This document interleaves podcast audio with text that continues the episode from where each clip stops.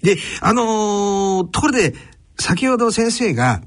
三大認知症の中の2番目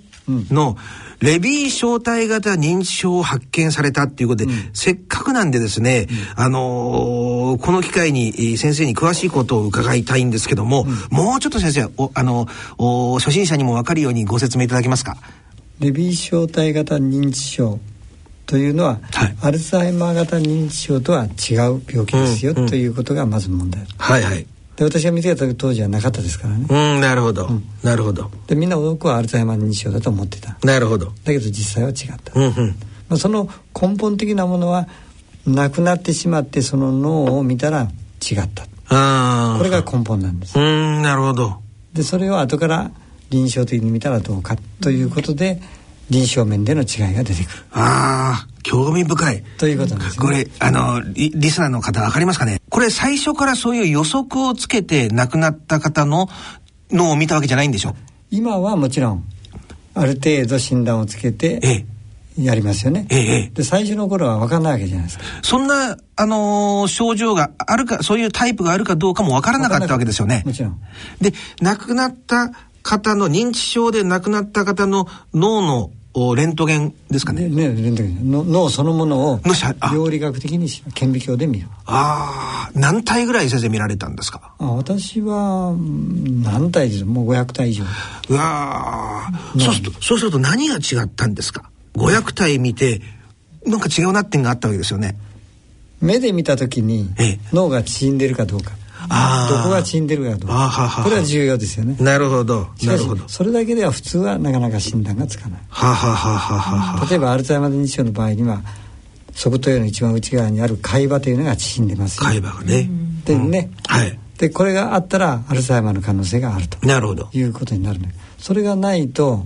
ちょっと診断がつかなくなっていくああ。ですよねはあはあはあ肉眼的に見ただけでなるほど。なるほどというこ。レビーはどこが違ったんでですかレビーはだから一見アルツハイマーと同じような所見だったんですうん私が最初見つけたものうんうんうんうんうんうんあでこれは顕微鏡を見ないとわからないあー、顕微鏡を見た時に何が分かったんですかこのレビー小体というものが神経細胞の中にあるんですよねはあ、レビー小体って何ですかいやこれはちょっと難しいパーキンソン病というのも、はいはいはいはいパーキンソン病の脳ではええ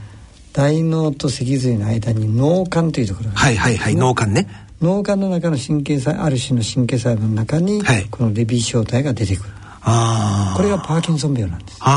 あですねで私が最初見た患者さんは認知症はあるんだけどええパーキンソン病もあるあー症状もあるあ。はあはあ。で最初は私はアルツハイマー病かなと思って見てたんですええ。ところがパーキンソン症状があるはあはあこれはこそんな病気あるんかなあ。と思ってこう調べたらどこにもないああ。そこからの始まりですなるほど。そうすると、もう一回ちょっと簡単にあれですけども、お500体近く脳をお見ていって、認知症の方の脳を見ていって、さらに顕微鏡で見、見ていったところ、このパーキンソンの方によく見られるレビー小体ってものが確認されたと。それはだから脳幹というところには出てくるはははは。あとは大脳皮質にはそれがほとんどないと言われてたなるほど。それが大脳皮質にあったわけだ。それを見たら大脳皮質いっぱいあるなるほど。パーキンソンの時にあるは脳幹にあるんだけども、大脳皮質、大脳のところにこのレビー小体っていうのがあったってことはおかしいなと。そういうことですで、今度は逆算していって逆に、じあの、臨床で患者さんは相手にするときに何か症状が違うかどうかって見ていったわけですか。そういうことですねうわーそうすると何が違ったんですか、症状的には。先ほどちらっと幻覚のことを、あの原子のことを言われましたけど、例えばレビー小体があるから当然パーキンソン症状があるじゃないですか、はあはあはあはあですよねはあはあでアルツハイマー認知症なんかはパーキンソン症状出ませんからパーキンソン症状って私もなんかあの素人なんであれですけど、典型的なものってことで、例えば手が震えるとかそうですねあるいは、小刻みにうん、筋肉のあの動きが悪い、体の動きが悪い鈍い遅いなるほど。だから歩行も悪い、なるほど一つ一つの動作も遅いうーん。表情もあんまり出ないなるほど。とかね、まあ、そういうような特徴があの、記憶にあるのは、あの、モハメド・アリーさんのあそうそうそうですねおっしゃる通りパーキンソンですね。あれも、あれも進行していくわけですよね進行し。あます進行しの、あーそうすると、どうやら今伺ってる感じだと、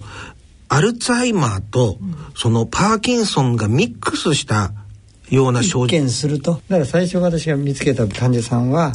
パーキンソン病がの所見があり、アルツハイマー病の所見もあるんですははははははそれ以外に大脳皮質の神経細胞の中にレビー小体があると、あただあ、なそるれほど。まではレビー小体は大脳皮質にはほとんど出ないははというのはが世界中の常識だったなるほど、なるそれをほよくよど。く見てみたら結構あるんですよなるほど、なそるれがほど。まあ新しい発見なるほど。で、えー、それを結局何年ぐらい先生かかって発見されたんですか私の最初の論文は1976年です、 ?1976 年。それからずっとはトントントントンと1990年まであ、うわあ、同じような論文を書いたああ、なるほど。それでやっと国際的に認められたのが1996年だうわあ、から20年かかっすごいですね。先生、1996年の時おいくつだったんですかたその頃は30の後半ですからああ、もうじゃあ本当にもう研究者としてバリバリの。私臨床家ですから研究者じゃないああ、そっかそっかそっ臨床か家です。じゃああくまでも臨床の患者さんを相手にすることを主眼にすもちろん据えながら、あの、並行してそういうことで、すご自身でやられたわけですね。なるほど。 76年に報告した時はあんまり相手にされなかっあたで1984年に私は微慢性レビー小体病という名前を付けたんだけど、ええその時にこの病気は欧米で見逃されてますよということを明記した、あ、なるほど。。それからら欧米で注目されたなるほど。で、あ、本当にそうだって認められたのが1900。 95年6年ですね95年に国際会議が開かれああ、その頃、国際会議でこれ認められますよね。で、日本の反響はどうだったんでしょう。た だから大体日本人が見つけても日本の人はあんまりそう湧きませんよねあ外交で認め認められて初めて逆輸入ああ、なるほど、なるこのほ病気もどま。さにそうじゃあ、そうなったら、意外とすすんなりと日本の医学界もみ認めました。それはそうですねせもう認めざるを得なかったってことでしょうね。ああ、これがでももし先生が発表したのが、日本の医学雑誌だけだったらどうだったんでしょうね。多分せ世界的にはいかないでしょああ、そんなものないっていうことで終わってた可能性も。ううんないとはないにしてもまあ特殊なもんだろうとああ、ねなるほ日ど。本だけのなるほ特殊なもんだろど。うと思われたかもしれないでもそう考えると怖いですよ怖いです怖ね。いえー今度はあの小山さんもですね、にも伺いたいんですけど、この認知症にお本当に身近な話で、どんなところに家族の人は気をつけたらいいんでしょう、小坂先生。あそれはもうやっぱり認知症といえば記憶障害が一緒ですから、うんなるほど記憶の障害はいですよね、はいがあるかどうか、まあはい広い意味での、はい。だから今日は何月何日というのも、まあ、そのうん記憶障害の中に入れれば、はい。ねただ誰でも年を取ってくると私なんかそうだけど、はいやっぱり忘れっぽくなりますよね、はいはいはいはいだ。からそれがあるからといってすぐ認知症とは言えないですよということです。うでんそのそれそういう普通の物忘れと認知症の違いをどういうふうに見分けるかうん。これが大事なもの特にレビー症と認知症は認知機能障害は最初出てこないんですよああ、なるほど。ですから余計見つかりにくいなるほどね。誤診されやすいということになるあ後から出てくるってことなんですねそれが認知症状がレビー症とね認知症の場合はこれよくうちのおばあちゃんボケたかなって話ありますよねあありますねのボケたっていうのは基本的にはまああ大多数はアルツハイマー物の忘れそうです大体ほとんどアルツハイマーですことですよここねは頭に向かうなるほどこれあのー介護の現場でね、はいお小山さんもたくさんこういう方を見てこられたと思うんですけどどんなところを家族の方たちにアドバイスうーできるとしたらそうですねあの、まあ、私自身も、えー、と10年間祖母を介護しましたけれども、あーどうしてもやはりあの機械なことを言ったりあるいは行動を取ったりすると、叱ってしまうとかですねあーっていうかあのその病気がそうされてるんですけれどもどうしても認知症の場合は頭がスケルトンで見えるわけではないのであーうんうんあのなかなか病気だと認識しづらくてその人が悪いって思って叱っちゃったりするんですけなるほどなるどほどでもその叱った自分も責めないっていうか私も後で、あのすごく自分を責めたんですね、うん叱ったおばあちゃんを。なるほどうんだけどあのやっぱりその自分も介護する側も自分を大切にするっていうんですかね。うんわかりますわかります、ええあのよくねあの私の分野でいくと、こういうやっぱりいい小さいいお子さんを育てる時にね、そのい特にい幼少期の環境ってものすごい大事なんですよね。あー大きいですよねあのーやっぱりストレスがね、あの溜まってる時に、えー感情的になって当てちゃって、だけどうーその子を守るためにもお母さんとかを守っていかないとその子が守れないんですよね、ですから本当に、えーそういう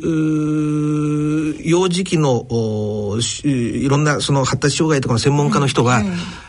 あの、カウンセリングを行うときに、お母さんとか親御さんのカルテも一緒に作るんですよね。そのぐらい、あの、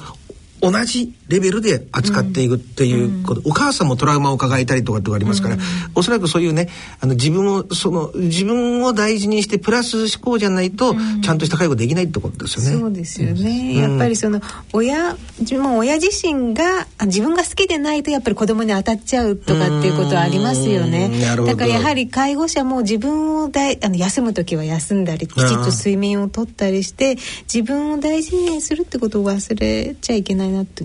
どういう、あの、具体的なアドバイスとして、どんな風に、たとえた叱っちゃいけないって言いますよね。えー小山さんだったらどういう風に対応するんですかね、例えば物がなくなったっていう症状が、まあ、あの認知症の中に、まあ、現れることがありますけど、そういう時はあのえあそこにあったでしょっていうふうに言わないで例えば一緒に探すととかですね何かそのよあの例えば話もなんかわけわかんないこと言ってるけど、えー、とよく聞くとかよく先生もよく聞くことは大事だとおっしゃってるんですけど,、なるほどなるほどやっぱりあの相槌を打つってことはとても大事だと思います。相槌ね。なるほど。絶えずこう親和性をキそうですそうです、ね、ープするっていうことなんですうねん。そうですねどうしてもあの認証の中にはあの例えば万引きをしたり犯罪にあー走るはいはいことがあってさあのそうするとやっぱ認知症かどうか分かんない場合もあるんですよね、家族としてはああの例えば警察に捕まってしまったらそれが原因がまあいろんな原因があると思うんですけどもなるほど例えば高齢の場合にそういうきっかけ認知症の方がはい万引きしちゃうようなこともまあ起きてまあいますよね。なるほどですからしっかりやっぱりその専門のあの認知症の専門の方に判断を仰ぐっていうことはとても大事だ。なるほど。それよく、うー外に行って帰ってくることができなかったりとか、そういううコンビニみたいなとこ行って物を取っちゃうと、やっぱりそれっていうのは抑制が効かない状態になってるってことなんですかね。それは別に悪気があってやってるわけうじゃないんですん、なるほどね。なるほど。みんなねなるほど。取ってやろうと思って取ってるわけじゃなくて、うんうんうん。うんまあ普通に手が伸びてなるほどなるほど。るわけだから、悪いことだという認識はないわけよねああ、うん、よくあとう子供に接するようなねあのーた対応のシーンをよく見るんですけどあれっていうのは、うー悪くはないんでしょうかね丁寧にっていう別に怒ったりしないこれダメでしょとかなんかそういう言い方の人いますよね、そそういうのってのはどうなんだろでもよく私も介護の現場をすごく取材するんですけども、やっぱり施設でし職員によってははいあーんしてみたいな感じで、その高齢者うええをその幼稚扱いにしている職員もいなくはないんですよあね。ーでその幼稚ではないわけで大人で人生経験もあっていろんな経験を積まれた方あのそのそういう思い人生の先輩としての思いっていうのはやっぱり特に職員介護をする人なるはわ忘れちゃいけないなととても思います。なるほど。えー、人としてリスペクトしてうっんそうていうことですね。そう思いまこれ、あれですか、あの、月並みの話ですけど、認知症に対する予防法なんていうのは先生あるんでしょうか例えばアルツハイマー型認知症の場合の予防法はあ、はあはあは例えばそれはこうその人認知症の人たちのいろんな今までの経過を見ていくと、まあ、こういう病気が多いですよ、あ、うん、うん、例えばいわゆる生活習慣病うん。糖尿病だとか高血圧とかそういうふうなものがある人はアルツハイマーまあ血管性認知症はもちろんだけうど、ん、うん。アルツハイマー認知症でも多いんですよと、だからそういう生活習慣病については一つの危険因子として考えましょうなるほど。えー、それでは最後にですね、えー、お二人にね、あのー一言ずつですね、この認知症ということ、テーマについて、今聞いてらっしゃるリスナーの方にですね、メッセージをお願いできればと思います。まずは小山さんの方からどうぞ。はい、あの先ほどの話もあったようにとっても多くなっています、うん、で、やっぱり統計の数字よりも現場で見てるとかなり多いなというのが印象ですねですからそのもう身近に、まあ、私たちの家族にも起こりうるし自分にも起こりうるし、うん、またその今いろんな映画とかが出てきてるので、はいはい、そのカルチャーとしても、まあ、認知症っていうのが、うん、あのとてもあの理解されて、当たり前っていう社会になっていけばいいなってとても思います。なるほど、、それでそれにはやっぱり正しい知識を身につけることが大事だと思いますね、なるほど、なるほど。で、あの小坂先生最後に専門家のご立場からメッセージをどうぞ。まあ、それはやっぱり認知症というのは早期発見、早期対応が一番大事なこと、うん、だから認知症でないかなと思った時には一応やっぱり専門家をに相談してみるなるほどこれ非常に大事なことです、ね、なるほどなるほど大体手遅れのことが多いんですよ見てますとねで早く来ていただくと手は打てる可能性は高いわけだから進んでしまっちゃった場合はもうなかなか対応しにくいじゃないですかなるほどだから一番大事なことは早期発見早期対応なるほどということなんですでも月並みな言葉ですけどやっぱり全ての疾病とか障害に対して、同じことですそのこの基本姿勢は変わらないっていうことですよね早期発見早期対応ということですね早期発見って難しいけどもひょっとしたらそうじゃないかなという心配があったら、はい、早速それについてまあ、例えば家族が調べてみるとか、はい、聞いてみるとかなるほどそういう姿勢は大事ですよ、ね、なるほど、えー、小坂先生それから小山さん大変ありがとうございました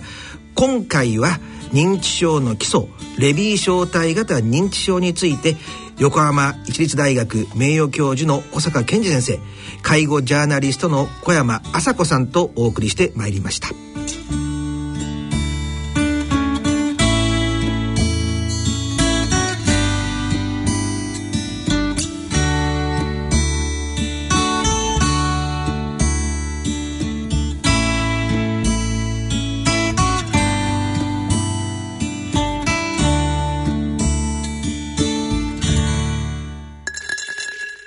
大人の音楽のコーナーです。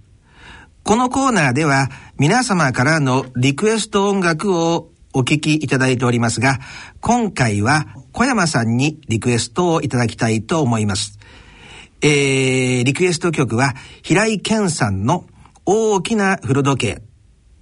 えー、これ小山さんどんな思い入れがあるんでしょうかそうですね。あの、介護の施設とか現場ではよく童謡が歌われます、うん、それから私たちみたいな介護の福祉私介護福祉士なんですけども、はい、資格を取る人たちは必ず音楽のレッスンを受けるんですよねであのこういった童謡も学びましたで今日はあの先生お二方「憲」という字憲法の憲なんですからつくということで平井健さんとかけてちょっとこちらの方を選んでみましたがいかがでございましょ うかなるほど、はい、野村ちょっと気になるお金の話。今回は、定年退職後の健康保険です。あなた、そろそろ定年だけど、健康保険はどうなるの日本という国は、国民皆保険だから必ず入らないと。選択肢は3つ。 1つ目は健康保険の任意継続。2年間だけ前の会社の憲法に加入することができるけど、退職日の翌日から20日以内に申請しないとダメなんだ。二つ目は国民健康保険。三つ目は子供や配偶者など家族の非扶養者になる。ああ、こりゃいいや。いっそお母さんの扶養家族になろうかな。そうですね。もともとあなたはうちではいらない。つまり、不要な人ですからね。お金に関するご相談は、お近くの野村証券へどうぞ。それ野村に来てみよう大人のための大人のラジオ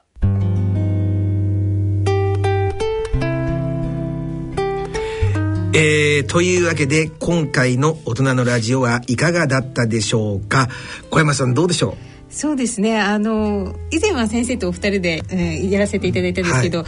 あの安倍さんがとてもあの進 行があのユニークであのあの非常にあの